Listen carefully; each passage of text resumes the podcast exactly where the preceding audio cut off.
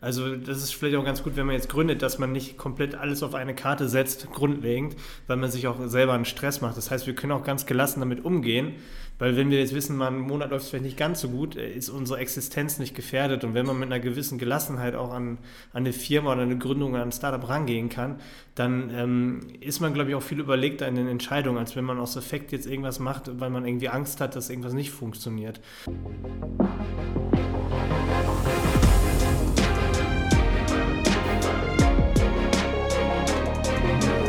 Herzlich willkommen zu Hashtag Fitnessindustrie, der Podcast über die deutsche Fitnessbranche.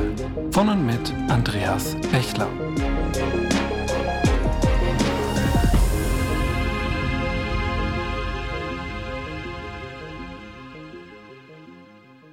Ja, hallo und herzlich willkommen zur neuen Folge von Hashtag Fitnessindustrie, der Podcast über die deutsche Fitnessbranche.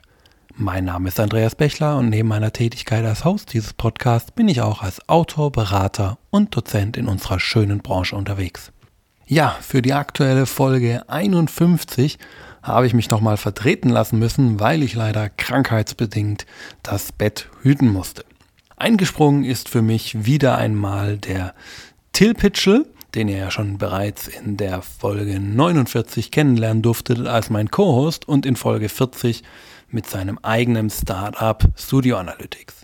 Und passenderweise hat er heute in dieser Folge ein anderes Startup in einem neuen Startup-Special unter die Lupe genommen, und zwar das Startup Heartlead. Die Gründer von Heartlead, Christoph und Nima, erzählen dir im aktuellen Podcast, wie genau es zu dieser Gründung überhaupt kam warum sie eben mit Heartlead nicht ein weiterer Anbieter für Fitness-Equipment sind und sein wollen, wie sie sich finanzieren und wie sie sich die Zukunft von Heartlead vorstellen. Wieder mal eine spannende Startup-Special, das dir auch wieder andere Seiten der Fitnessbranche aufzeigt. Ich wünsche dir dabei viel Spaß und jetzt geht's direkt rein in die aktuelle Folge 51 von Hashtag Fitnessindustrie. Herzlich willkommen zu Hashtag Fitnessindustrie, dem Podcast über die deutsche Fitnesswirtschaft. Mein Name ist nicht Andreas Bechler, sondern Till Pitschel. Heute trotzdem Host dieses Podcasts. Neben meiner Gastrolle hier bin ich selbstständiger Personal Outdoor Coach, Entwickler einer Fluktuationsanalyse-Software und Autor. Da ich als Gast dieses Podcasts Teil eines Startup-Specials war, Folge 40, der Link ist in der Folgenbeschreibung, dachte ich, es wäre eine super Sache, den Spieß einfach mal umzudrehen und selbst ein Startup unter die Lupe zu nehmen. Mir gegenüber sitzen Nima Saber und Christoph Gerke, Gründer des Fitness-Equipment-Startups Heartlead. Was genau die beiden antreibt, wo sich Heartlead von herkömmlichen Herstellern unterscheidet und wo die beiden noch Potenzial sehen, das erfahrt ihr in dieser Folge. Moin, moin. Yo, servus, Nima. moin, moin. Ihr seid beide, ihr seid beide sportbegeistert, deshalb wisst ihr natürlich um die Bedeutung eines Warm-up, bevor es dann um die richtige Belastung geht. Deswegen lasst uns mal locker leicht bei niedrigem Puls einsteigen. Wie kommt man denn als Berliner Fitness-Influencer zu einem Wiesbadener Studenten, um Fitness-Equipment miteinander herzustellen? Ja, moin erstmal nochmal von mir, hier Görki am Start. Ähm, ja, das ist einfach so gekommen, wenn du natürlich so eine gewisse Reichweite hast und Personen äh, brauchst, die dich irgendwo unterstützen bei Dingen, die du selber, selber nicht hinkriegst, dann äh, kann man die Reichweite so ein bisschen ausnutzen und macht mal so eine Instagram-Story. Das war der Ursprung tatsächlich. Man könnte natürlich auch jetzt irgendwie so eine Jobanzeige schreiben. Ich bin da immer sehr, sehr entspannt, mache dann einfach mal so einen Aufruf und äh, ich hatte damals, im, äh, es war im ersten Lockdown, natürlich nicht die Möglichkeit, in den Gym zu gehen, wie alle anderen auch, und habe dann äh, mit Home-Equipment trainieren müssen und dachte mir so, ey, so ein eigenes Equipment, irgendwas äh, kann man da sicherlich besser machen. Ich brauche jemanden, der mich da unterstützt, weil ich, ich hatte keinen Plan von Einkauf. Ich war auf der einen Seite natürlich einfach nur so der Influencer. Ne? Ich kann, ich kann Fotos schießen, kann Instagram-Stories machen ähm, bin aber nicht der perfekte Mensch in irgendwelchen Sprachen und kann auch wahrscheinlich nicht, nicht super einkaufen, wenn man es noch nicht gemacht hat. Vor allem bei gewissen Summen braucht man da Unterstützung. Und dann ähm, ja, war es ursprünglich für, für mein, mein Thema, was ich da habe, Fitnessanleitung, dass ich jemanden gesucht hat, äh, hatte, der mich da unterstützt. Und dann hat sich zufällig niemand gemeldet und äh, hat einen sehr, sehr guten Eindruck auf jeden Fall äh, hinterlassen. Und äh, der Ursprung war halt, äh, lass doch mal so, so Fitnessbänder probieren, ne? so Resistance Bands. Und ähm, das hat gut geklappt auf jeden Fall. Und dann dachte ich auch so, ja gut, das, das machen wir jetzt für Fitnessanleitung, aber äh, mit mehr Manpower dahinter, ne, zu zweit kann man das, das Ding ja vielleicht auch nochmal auf ein anderes Level langfristig bringen. Ne? Und dann entstand so ein bisschen die Idee, dass ich mit Nima, wir haben uns dann, haben wir uns nicht zum ersten Mal in Leipzig getroffen, Nima? Wir haben, wir haben uns tatsächlich dann erstmal so nach sechs Monaten, sieben Monaten in Leipzig getroffen, als wir den ja. Vertrag unterschrieben haben. Ja, heute ja, ist lustige Story. Deutsche Firma, sehr gut. Es gibt keine Rente. war, war übrigens ganz lustig. Ne? Wir hatten halt, wie gesagt, nur über Telefon und, und, und Handy und so Kontakt. Anders ging es ja auch in der Corona-Zeit nicht wirklich. Und dann haben wir einfach mal so geguckt, wo es ungefähr die Mitte zwischen Berlin und, und Wiesbaden, natürlich war das wahrscheinlich näher an Berlin noch, wenn man sich in Leipzig trifft. Äh, hattest du die längere Anreise nie mal, ja. aber im Endeffekt haben wir dann in, in Leipzig gegründet und haben uns dann in Leipzig zum ersten Mal gesehen bei, beim Notar. Ja, ich, ich stand dann vor der Tür und habe dann gewartet. Natürlich kam der Christoph zu spät und äh, nein, ich war einfach nur viel zu früh da. Ähm, aber ja, so war die Story. Das heißt, äh, ich als Fanboy habe äh, den Gurky dann quasi angefangen zu supporten und irgendwann ähm, kam aus dieser Zusammenarbeit das äh, Startup Heartlead raus. Cool. Und äh, so wie das beim Christoph gerade schon geklungen hat, bist du auch eher so der Mann fürs Grobe, der Mann fürs Business, für die Zahlen. Ja, denke ich mal. Aber wir machen das äh, im Großen und Ganzen alles gemeinsam. Gut, ich würde dich trotzdem erstmal challengen. Ähm, Startup Special heißt immer, sich selbst auch zu pitchen. Deswegen laufen deine 90 Sekunden in 5, 4, 3, 2, 1. Feuer! Jo, ähm, also Heartlead, was unterscheidet uns von anderen Fitness-Startups? Was machen wir anders? Und ähm, wieso sind wir besonders? Ja, ähm, zu einem sind die Produkte, die wir anbieten, ähm, vom Design her modern und äh, sprechen den Zeitgeist an. Also wir tun das ähm, vom Design her, von der Produktbeschaffung bis hin eben ähm, zum Schluss zum Vertrieb alles selbst ähm, organisieren und äh, mit der ästhetischen Designanspruch, den wir eben an unsere Produkte haben, ähm, das versuchen wir genauso eben weiterzugeben an die Qualität. Und ähm, ich glaube, das ist der große Faktor, der Hartlead unterscheidet von anderen Fitnessfirmen, ist, dass wir eben so eben ein sehr außergewöhnliches, aber doch schlicht gehaltenes Design haben, aber sehr großen Wert auf Qualität legen. Und das verbinden wir damit.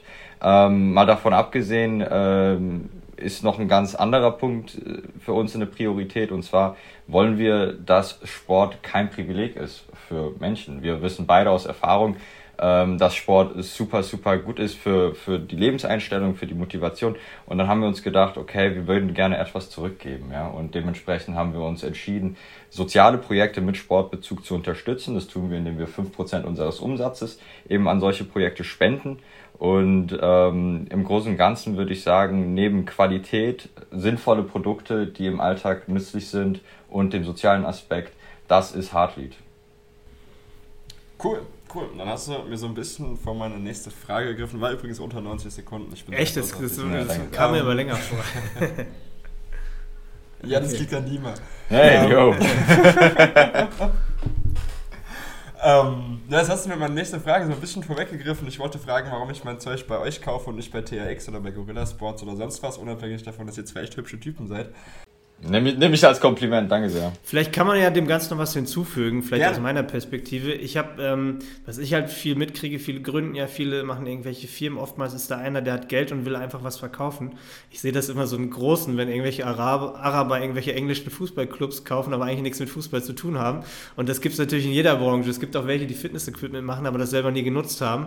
Und ich glaube, das ist ein ganz, ganz wichtiger Punkt. Wenn man wirklich mehrere Lockdowns auch mit dem Equipment, was man dann am Ende verkauft, trainiert, weiß man ja auch, wie man es einsetzt und dass es vollkommen Sinn macht. Deswegen, gerade was das Equipment angeht, um mal auf die Bank oder auf die Yogamatte zurückzukommen, ähm, ich kenne halt auch andere ähm, Produkte, zum Beispiel gab es vor kurzem mal so, so einen Trend, das war irgendwie so ein Liegestützbrett, wo man die Griffe umstellen konnte und dann stand da drauf, dass man damit den Rücken trainieren kann.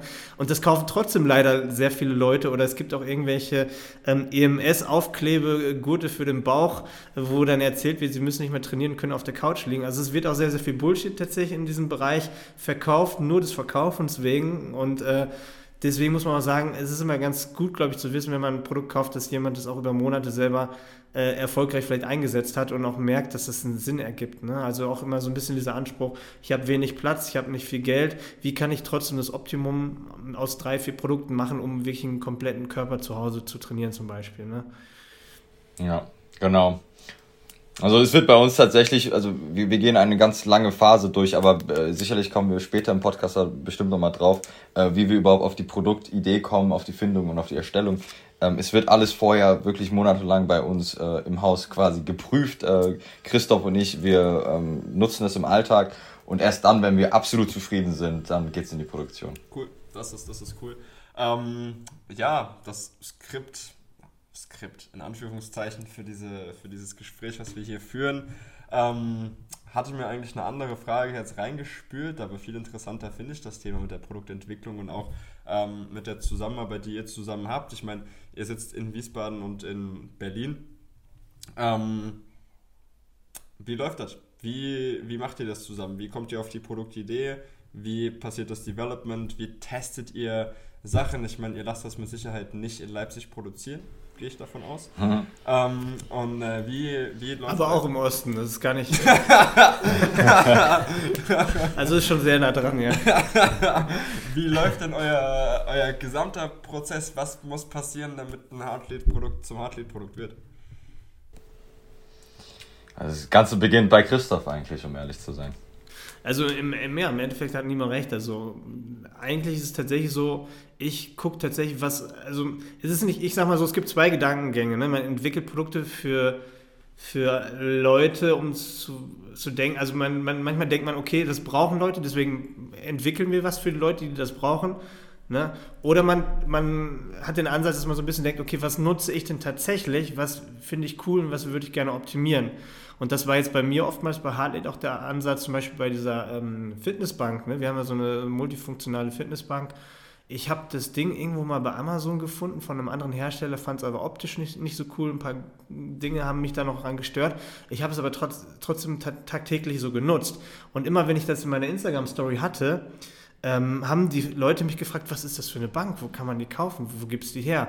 Und äh, ich merke dann halt immer sehr, sehr oft, dass die Leute äh, das gar nicht kennen. Und ich denke mir so, hey, ich nutze das, das hat gerade so einen Stellenwert in meinem Alltag, weil ich ohne die Bank wahrscheinlich überhaupt gar nicht richtig zu Hause trainieren könnte. Und wieso kennen die Leute es nicht? Dann, dann denke ich mir immer in erster Linie, du musst das Ding bekannt machen, aber ich will dann nicht äh, für jemand anderes das, das bekannt machen, sondern will natürlich dann irgendwo auch einen Profit daraus schlagen, wenn ich halt äh, das, das Ding halt anwerbe oder das halt auch bekannt mache oder das vielleicht sogar noch von, von der Funktionalität optimieren kann.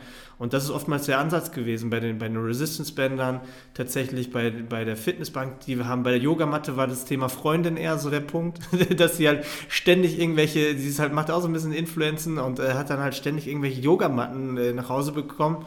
Und ich fand die halt meistens selber nicht so geil. Ich machte mal ein paar Liegestütze drauf und sie hat sich dann über irgendwas aufgeregt. Dann fand sie das Design nicht cool oder so. Oder auch die, die Dicke der Matte. Manchmal sind die relativ dünn. Und dann habe ich gesagt, ja, lass doch welche machen. Wo ist das Problem, das soll ich selber machen? Und das ist oftmals so dieses, wenn, wenn dir irgendwas nicht passt, dass man nicht dann rumheult, sondern sagt, ja, dann machen wir es halt besser. So. Und das war immer ja. so der Ansatz in der Regel. Ja. Genau. Also äh, absolut richtig so. Die Ideen, äh, die kommen dann halt so durch den Alltag. Also wenn wir sehen, okay, etwas, was wir tatsächlich im Alltag nutzen und äh, wirklich vom Gebrauch sein könnte, aber es ist nicht zu 100% das, was wir erwarten oder uns wünschen, dann denken wir uns, ey, das kann man besser machen, lass es doch machen. Und ähm, so kommt das dann dazu, dass wir eben diese äh, Idee für das Produkt quasi bekommen. Ähm, dann machen wir uns auf die Suche erstens nach äh, Möglichkeiten, das umzusetzen, aber nebenbei versuchen wir dann eben auch das Design ähm, zu starten. Also es ist immer ein essentieller Teil der, der Arbeit, so um ein Produkt wirklich auf den Markt zu bringen, ist natürlich das Design und die Produzentenfindung so. Und ähm, das muss immer im Einklang miteinander laufen, weil äh, Produzenten manche tun können nicht alles umsetzen, was du dir wünschst, aber gleichzeitig äh, möchte man natürlich das Beste aus dem Produkt rausholen. Und dann ist das auch ein sehr, sehr schwieriger Teil der Arbeit zu schauen, okay, welcher Produzent erfüllt denn, sage ich mal, zu 90 Prozent das, was ich mir erwarte, weil zu 100 Prozent, das, das ist wirklich, da, gerade weil wir noch so ein junges Startup sind, nicht so einfach umsetzbar. Ähm, und dann in Absprache, wie gesagt, mit den Produzenten schaut man, dass der Prozess vorangetrieben wird, man eben die Produkte dann auch mal testet. Man, also wir bestellen immer Samples erstmal und äh, schauen, dass die passen. Wir testen die wirklich Wochen, Monate lang und ähm, meistens bestellen wir sogar mehrere Samples, weil dann werden ja Änderungen vorgenommen und man möchte ja dann die neuen Produkte sehen, bevor man das in Masse bestellt.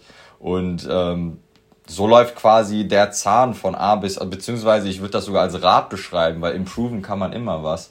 Und ähm, dann geht es halt ab zum Produzenten, wir bestellen dann irgendwann in Menge und ähm, ja, dann wird geshootet und ab in den Store. Ja.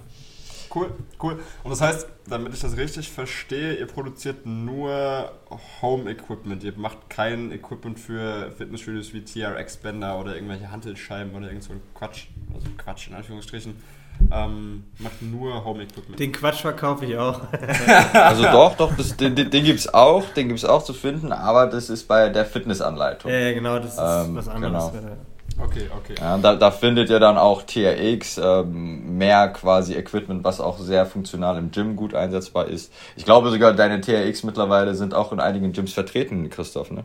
Ja, tatsächlich haben auch schon, schon Fitnessstudios bei mir bestellt, aber um das kurz zu trennen, also Fitnessanleitung ist das, was ich jetzt alleine mache. Da geht es tatsächlich eher so um die, um die Zweckserfüllung, da spielt eigentlich Design weniger eine Rolle, sondern das sind einfach so Sachen, wo ich sage, das könnte jeder, der trainiert, vielleicht auch gebrauchen. Ähm, Hardlead geht halt schon so ein bisschen mehr in die Richtung, dass man das auch ein bisschen emotionaler fühlt, dass man sich mit der Marke identifizieren möchte.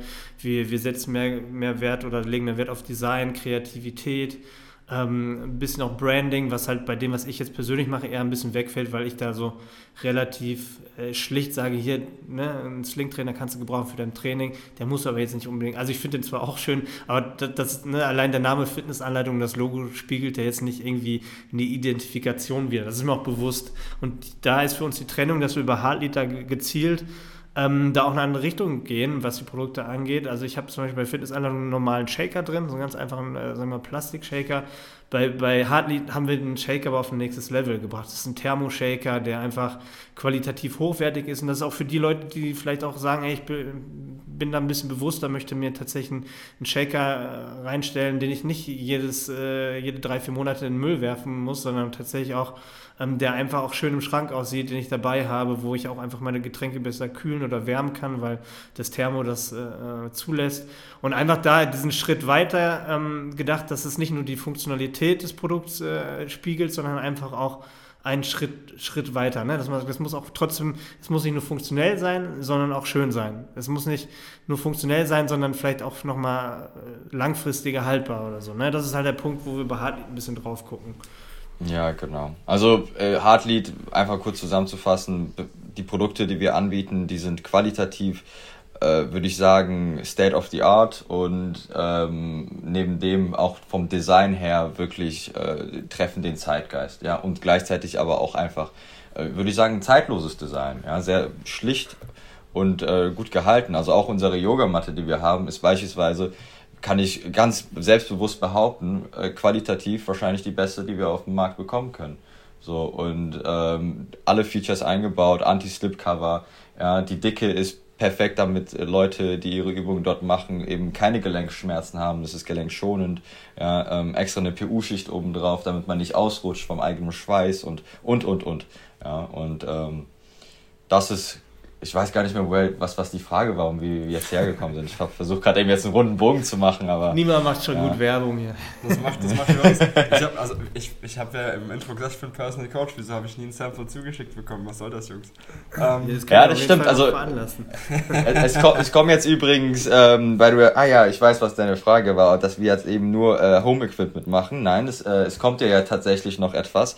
Äh, da sind wir nämlich jetzt endlich mit unserer Sample-Phase durch, mit der Testphase. Ähm, es kommen jetzt nämlich nochmal äh, die erste Heartlead-Kollektion demnächst.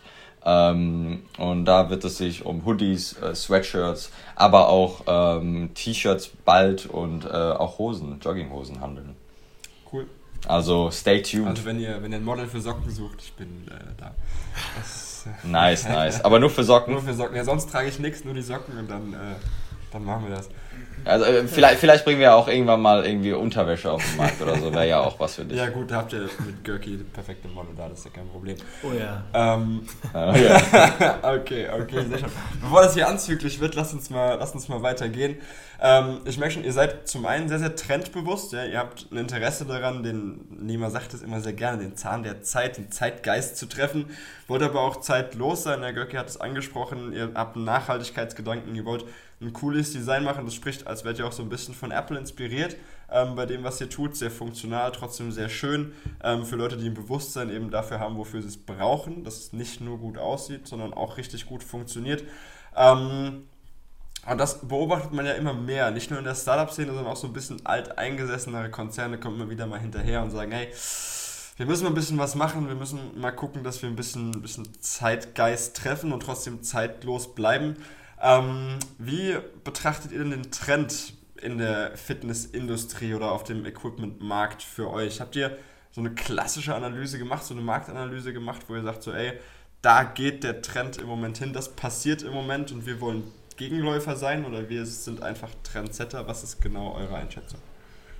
Ähm, ja, wenn ich das mal vorwegnehmen kann, also ich glaube halt gerade die Corona-Lockdown-Zeit hat ja schon auch gezeigt, dass ähm, diese gewisse Unabhängigkeit von irgendwelchen Fitnessstudios oder so tatsächlich ähm, eine gewisse Sicherheit gibt. Ne? Also den Leuten, dass sie auch dann sagen können, okay, ich, auch wenn ich nicht ins Fitnessstudio gehe, kann ich zu Hause meinen Kram erledigen. Und ich glaube, der, der, die Corona-Zeit hat da vielleicht auch so eine kleine Welle langfristig ausgelöst, dass man versucht auch äh, wieder äh, seine Unabhängigkeit äh, zu wahren, dass man sagt, man hat vielleicht doch wieder sein kleines Home-Gym im Keller, ähm, man hat ein Equipment, wo man dann vielleicht auch mal einen Tag nicht ins Fitnessstudio gehen muss, sondern mit einem Slingtrainer am Baum oder mit meiner Fitnessbank zu Hause trainieren kann. Ähm, ich glaube, diese, dieses Thema Individualsporten, das, das ist ja auch eine Entwicklung, die schon seit Jahrzehnten eigentlich anhält, immer mehr weg vom Vereinssport zum Individualsport, Unabhängigkeit, keine Terminierung, irgendwie, wo man zum Training gehen muss, sondern dass man sagt, ich gehe vielleicht, ne, McFit hat es ja vorgemacht, 24 Stunden auf, ich gehe halt um 3 Uhr nachts trainieren, weil ich es vorher nicht schaffe. Ähm, und ich glaube auch einfach die Möglichkeit, dass man mit Produkten den Leuten halt bietet, immer und überall unabhängig zu trainieren. Ich glaube, das ist schon ein Trend, der sich die letzten Jahre entwickelt hat und ich glaube, das, das hält auch noch an tatsächlich. Ähm, und auch vielleicht diese Verkomplizierung löst sich auch wieder ein bisschen auf. Das heißt, früher hatte man ja irgendwie, was weiß ich, tausend Dinge für, für, für ne, man hatte, was weiß ich, für, für, jedes, ähm, für jede Einheit irgendwie ein bestimmtes Equipment. Ich glaube auch, dass die Leute irgendwie wieder so eine Sache für alles haben wollen und, und nicht, also so diese Verkomplizierung geht in meinen Augen so ein bisschen weg auch. Es ist wieder ein bisschen schlichter, wieder ein bisschen Downgrade bei vielen, äh, vielen Sachen ist einfach. Ja, und vor allem halt auch, auch der Trend, der ähm, eben durch Corona auch aufgetreten ist, ist, dass die Leute viel mehr Wert auf, ähm, ich sage mal, sportliche Kleidung oder bequeme Kleidung legen. Ja, also äh, das ist auch ein Punkt, auf den wir natürlich Wert legen, ist, dass ähm, wir, wir da auch auf, sag ich mal, auf den Zug springen wollen. Ähm, die, die Leute durch die Corona-Phase im Homeoffice äh, haben sich, ich, ist mir letztens selbst aufgefallen, ich habe eigentlich keine schicke Kleidung mehr. So. Ich habe keine bürotaugliche Kleidung mehr, ich habe nur noch Jogginghosen. So. Und das ist halt etwas, so, das ist äh, während Corona halt absolut aufgetreten und die Leute haben sich halt angefangen, etwas bequemer anzuziehen. Nichtsdestotrotz ähm, kann man das, äh, sage ich mal, im Business Casual Mode auch mit äh, einer guten Jogginghose verbinden. Und das ist auch natürlich mit dem Thema Kleidung versuchen wir halt auch auf diesen ganzen Bereich Lifestyle aufzuspringen. Mhm. Also ich habe es mit Business Casual jetzt, wo du gesagt hast, versucht. Ich wurde bei der Lufthansa in der Business richtig komisch angeguckt, als ich da mit einer Jogginghose aufgelaufen bin. Fanden die gar nicht witzig. ähm, naja, lasst uns, lasst uns nicht zu weit, zu weit wegdriften. Es geht ja um euch, es geht ja um Heartlead. Ähm, so ein Startup, und das ist für jeden, der sich mit dem Startup-Business beschäftigt, kostet wahnsinnig viel Zeit, wahnsinnig viel Asche und wahnsinnig viel Herz. Jetzt habt ihr das Herz in den Namen gesteckt, das ist schon mal gut. Ähm, mhm. Wie läuft das für euch mit der Finanzierung? Wie habt ihr euch das überlegt, was, was funktioniert für euch, was funktioniert nicht? Ähm, habt ihr verschiedene Sachen ausprobiert? Nee, wir sind äh, eigenfinanziert.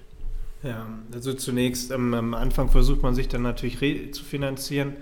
Ähm, man kann natürlich nicht ausschließen, dass man irgendwann dann noch relativ früh vielleicht an den Punkt kommt, dass man vielleicht doch mit Investoren sprechen muss oder so, weil man sich auch irgendwie steigern möchte. Was wir auch jetzt persönlich natürlich ehrlich gesagt merken, ich habe zwar meine, meine Instagram, YouTube, Social Media Reichweite, aber um halt dann auch ein vernünftiges Werbebudget aufbringen zu können, muss man natürlich auch gucken, wo, wo kommt das her. Ne? Also das merkt man dann auch das sind ja oftmals dann ähm, ein paar tausend Euro im Monat, die dann zusätzlich auf einmal dazukommen, wenn man halt auch neue Zielgruppen erschließen möchte.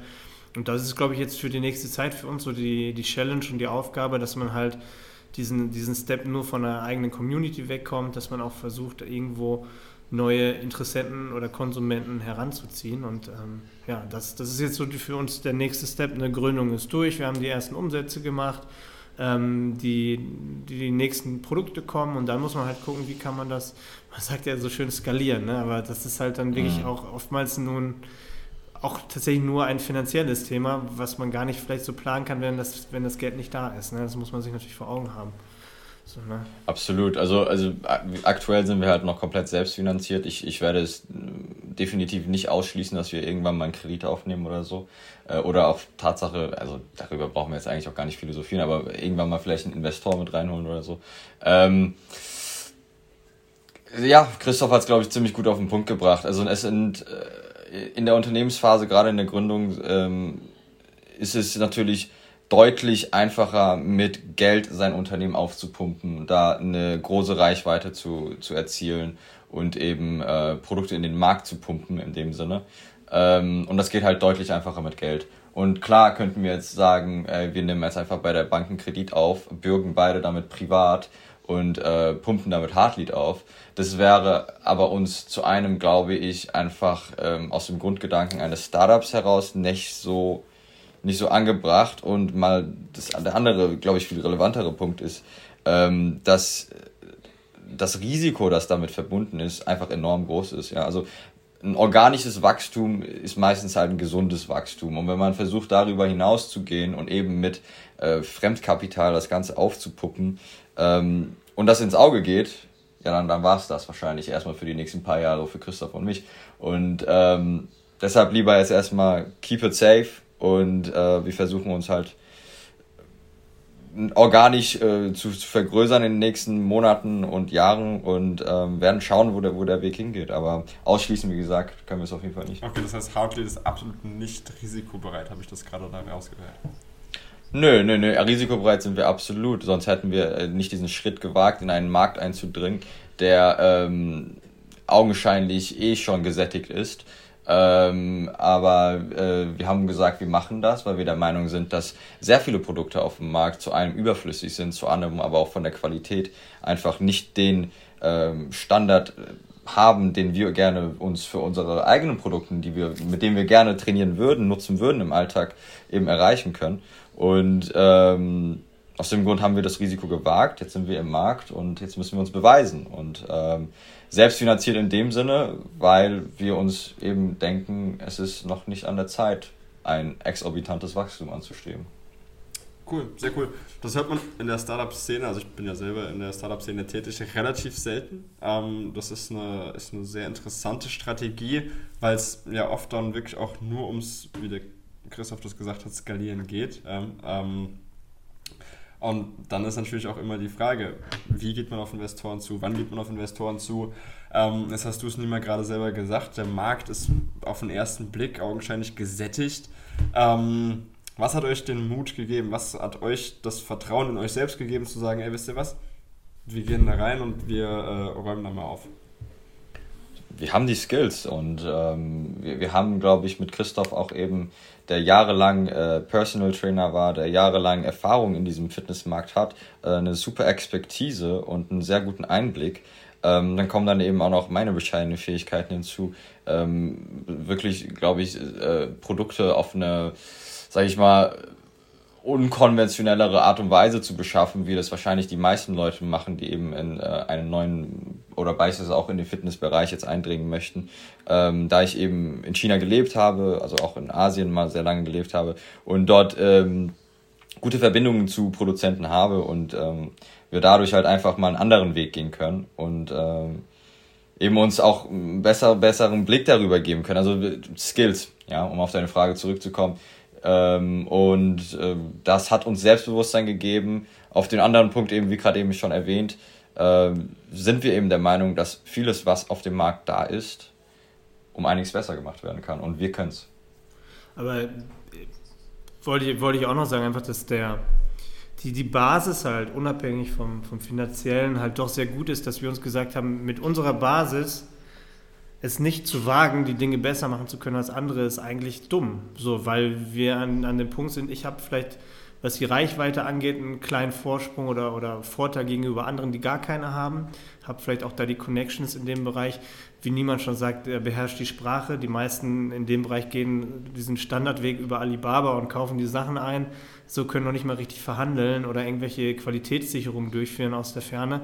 Ähm, niemand kann ja eins zu eins genau sagen, was er haben will. Er kann knallhart äh, auch mit Chinesen oder mit anderen dort, dort, dort verhandeln, was, was einfach den meisten schon mal gar nicht gegeben ist von vorweg. Ne? Er kennt den Markt auch, weil er auch schon vor Ort war ähm, und, und, das sind Dinge, die man wirklich nutzen kann. Und dann dachten wir, wir haben, wenn wir zusammentun, diese Basis, die viele nicht haben.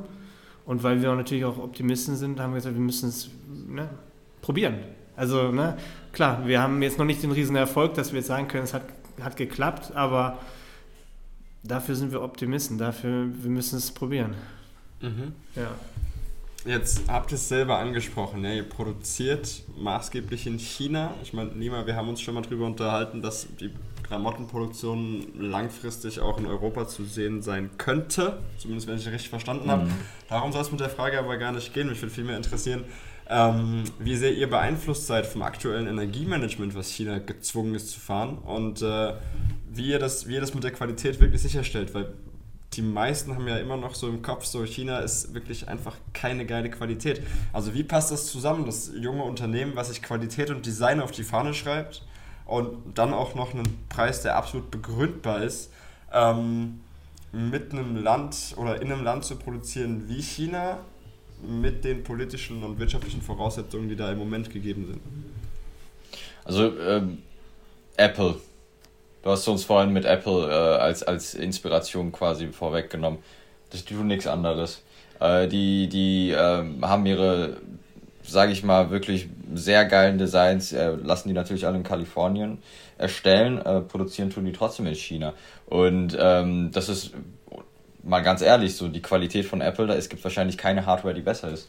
Ähm, das heißt nicht, dass Qualität in China eben nicht vorhanden ist, sondern man muss eben die Augen offen halten und einfach äh, durch eben sehr viel Arbeit und sehr viel investierte Zeit die richtige Produktionsstätte finden. Und ähm, zum Thema Energieeinsparungsmaßnahmen der Regierung in China aktuell, ja, wir sind absolut davon betroffen. Ähm, glücklicherweise haben wir unsere Bestellung aber schon vor Monaten durchgegeben. Und ähm, ist halt so, dass, dass die aktuell ja wirklich ein bisschen beschränkt sind. Die können zwei Tage am Stück produzieren, dann müssen die fünf Tage Pause machen. Es ist schwierig, ja. Ähm, aber wie gesagt, wir, wir haben das Glück gehabt, dass wir vor, vor Monaten schon unsere Bestellung durchgegeben haben und ähm, wir noch einiges auf Lager haben. Und ähm, es wird interessant werden, wie, wie es mit den nächsten Bestellungen wird. Ja. Man muss ja auch mal dazu sagen, ganz kurz, dass viele Maschinen verteufeln, aber bestimmte Produkte einfach nur noch in China hergestellt werden. Ne? Also du wirst wahrscheinlich bei vielen Dingen, auch die wir jetzt machen, gar nicht sagen, ich möchte das gerne in Deutschland produzieren, weil einfach gar keine, keine Fabrik das gewährleisten kann, weil sie nicht die Maschinen haben, weil sie nicht den Standard der Produktion haben. Ähm, weil immer viele denken, man könnte jetzt beliebig einfach hergehen und sagen, wir machen das jetzt hier, was weiß ich, in Potsdam können wir das produzieren. Das, so funktioniert das leider alles nicht. Dementsprechend hat man noch gewisse Abhängigkeiten da. Das muss man natürlich auch eingestehen, dass, dass viele Dinge einfach auch nur noch in China produziert werden. Ne? Also das muss man halt auch einfach sehen. Also die Infrastruktur ist dort aber auch einfach perfekt, ja. Also wenn wir mal ganz ehrlich sind, ähm, die haben die letzten 30 Jahre nichts anderes gemacht, als unglaublich viel investierend.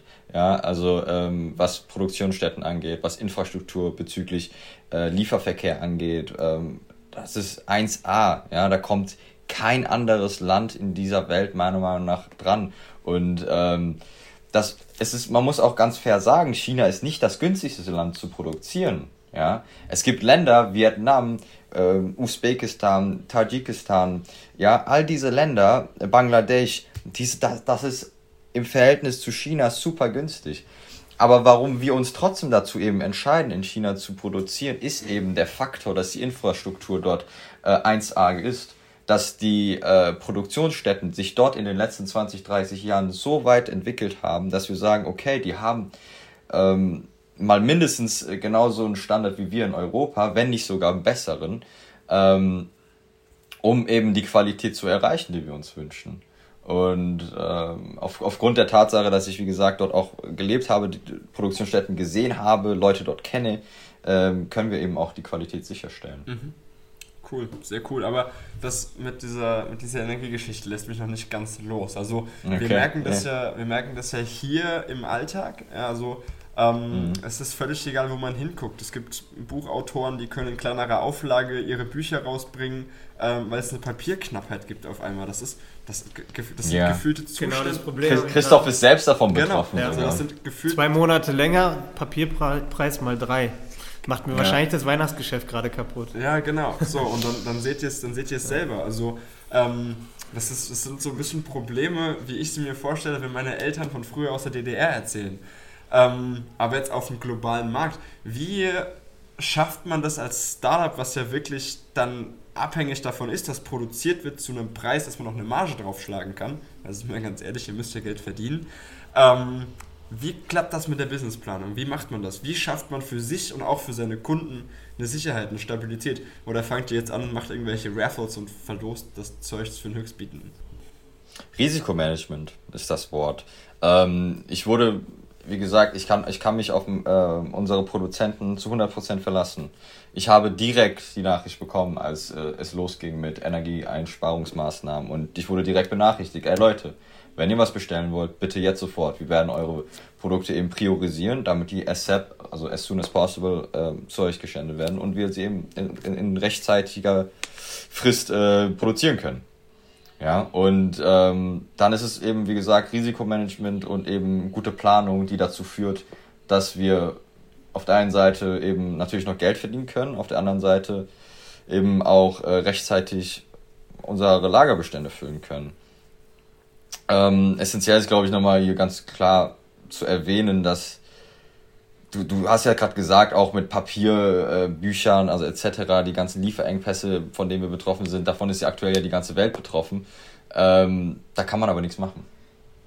So, und man muss das eben einplanen und man muss mit so etwas rechnen und äh, man muss schauen, was man da, wie man das Beste da rausholen kann. Und äh, Christoph und ich haben beide sind, hat er glaube ich jetzt auch schon ein paar Mal gesagt, eine sehr optimistische, positive Einstellung und wir wir sind jetzt nicht so, als, als würden wir dann an den Tag gehen und sagen, okay, ja, scheiße, und jetzt ist unser Business am Arsch, sondern nein, wir schauen, okay, was können wir dann machen, um dann eben das Beste rauszuholen. Ja, sehr gut, cool. Das ist auf jeden Fall eine sehr ja, sportaffine Einstellung, ja, immer lösungsorientiert, problemorientiert, das ist schon mal geil, das ist sehr, sehr gut, das ist sehr positiv. Aber ich meine, ich bin mit meinem Startup, wir sind im Softwarebereich tätig, für uns ist scheißegal. So, ja, ja wir haben einen Computer ja. zu Hause, WLAN funktioniert, das, der Rest geht schon. Aber ich stelle mir das wirklich schwierig vor, gerade in so einer Early Seed Phase, wie ihr auch seid, ja, mit eurem Startup. Ja. Ähm, ich meine, ihr habt ja einen Business Case geschrieben. Ja, niemand, wir haben uns ja schon mal ein bisschen unterhalten, du bist ja wirklich affin, was sowas angeht. Ähm, mhm. Ich kann mir vorstellen, das zerschießt einem ja die komplette, die, die komplette Liquiditätsplanung. Ähm, und dann. Ja, das ist, das ist, das ist ein krasses Thema. Und dann ist natürlich wieder das Thema Investor finanziert, nimmt man vielleicht doch einen Kredit auf ähm, und wie sich das mit mhm. organischem Wachstum verhält. Also, das ist dann eher ein Gedankenspiel, was, glaube ich, ja, in der Startup-Szene ähm, nochmal mit einem ganz anderen Verständnis äh, ja, stattfinden muss, weil bisher kannte man das ja aus der Startup-Szene einfach so: wir haben eine Idee, wir finden Leute, die es auch geil finden. Wir finden dafür einen Markt, wir finden Geld, wir vertreiben das und Attacke.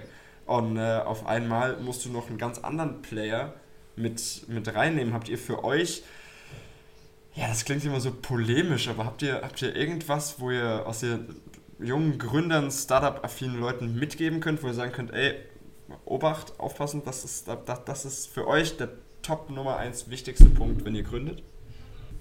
Also wenn, wenn ich das mal vorweg sage, man muss ja auch äh, fairerweise dazu sagen, ähm, neben, neben Hardlead haben wir auch noch un, unsere eigenen Einnahmequellen. Ne?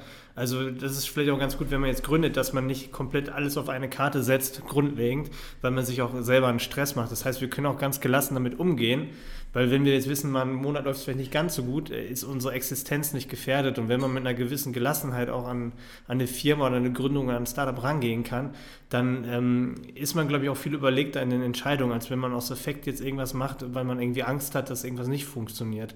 Also ich glaube, das ist bei, bei uns beiden das tatsächlich auch ein, ein Faktor, dass wir äh, zumindest momentan von, von Hartlich nicht, finan von Hartlich nicht äh, finanziell abhängig sind, dass wir auch quasi diese organische Reichweite stattfinden lassen können, weil wir uns nichts auszahlen lassen. So, ne?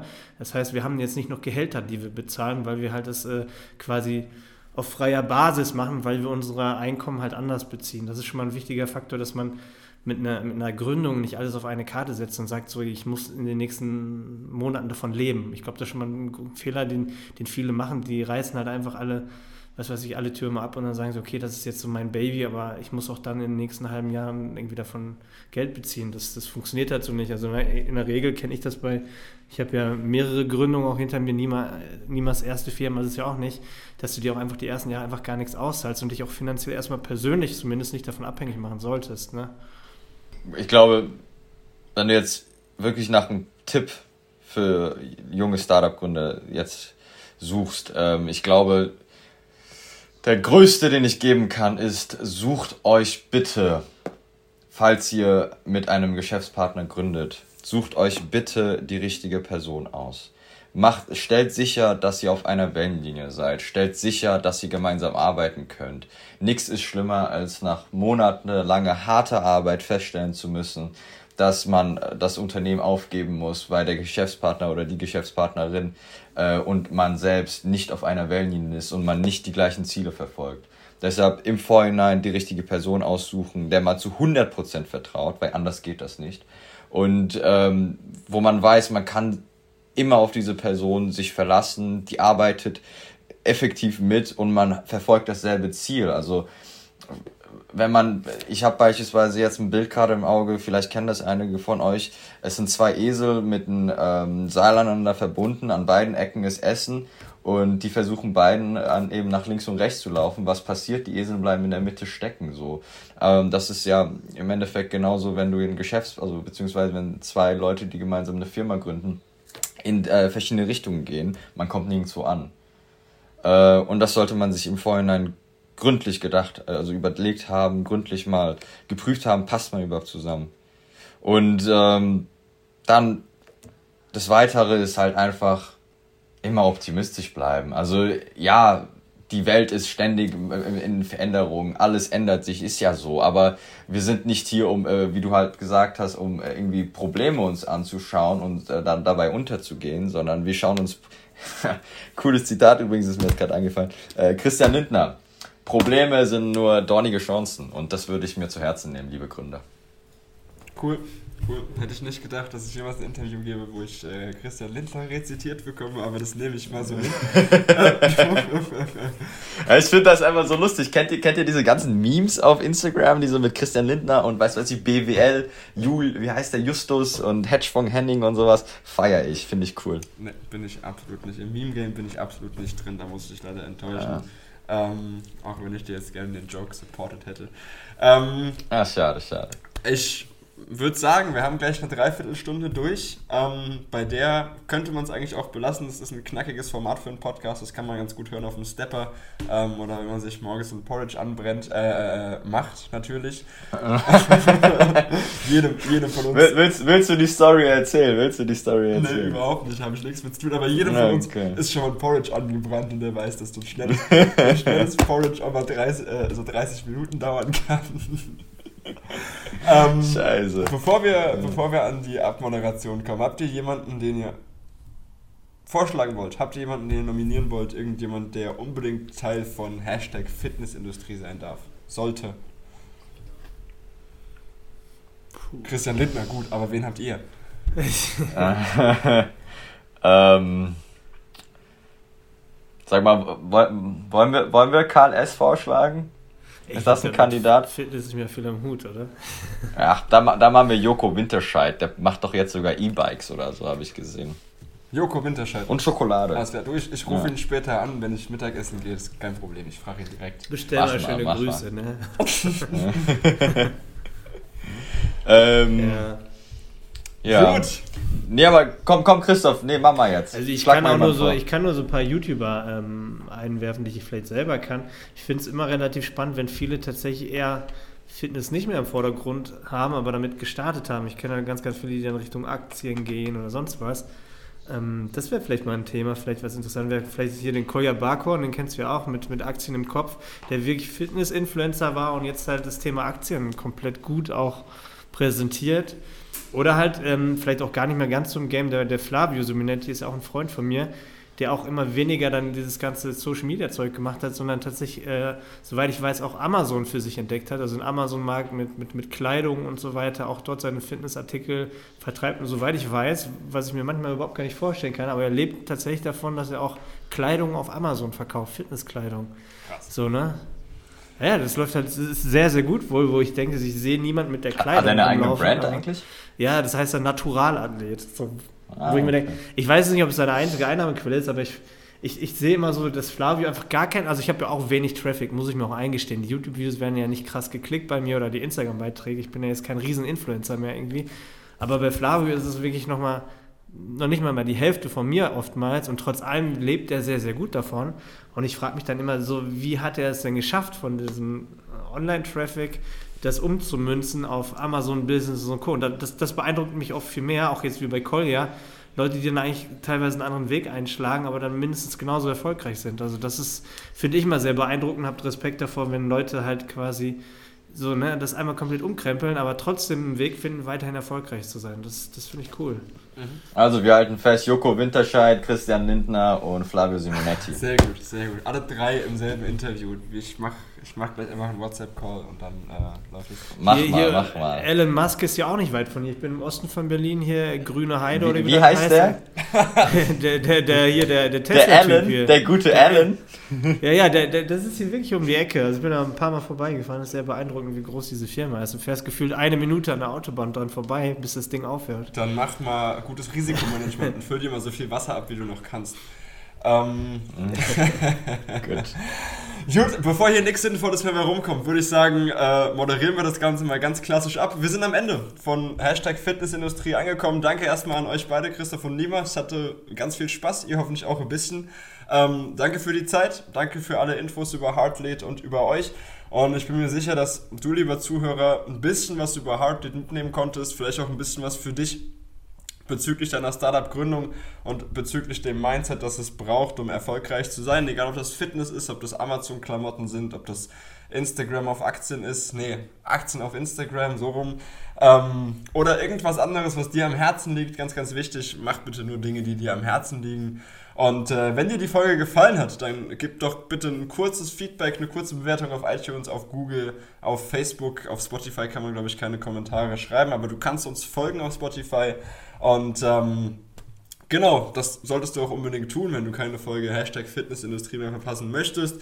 Die letzten Worte, so wie sich das für einen guten Podcast gehören, haben natürlich die beiden Gäste. Was möchtet ihr den Hörern mitgeben?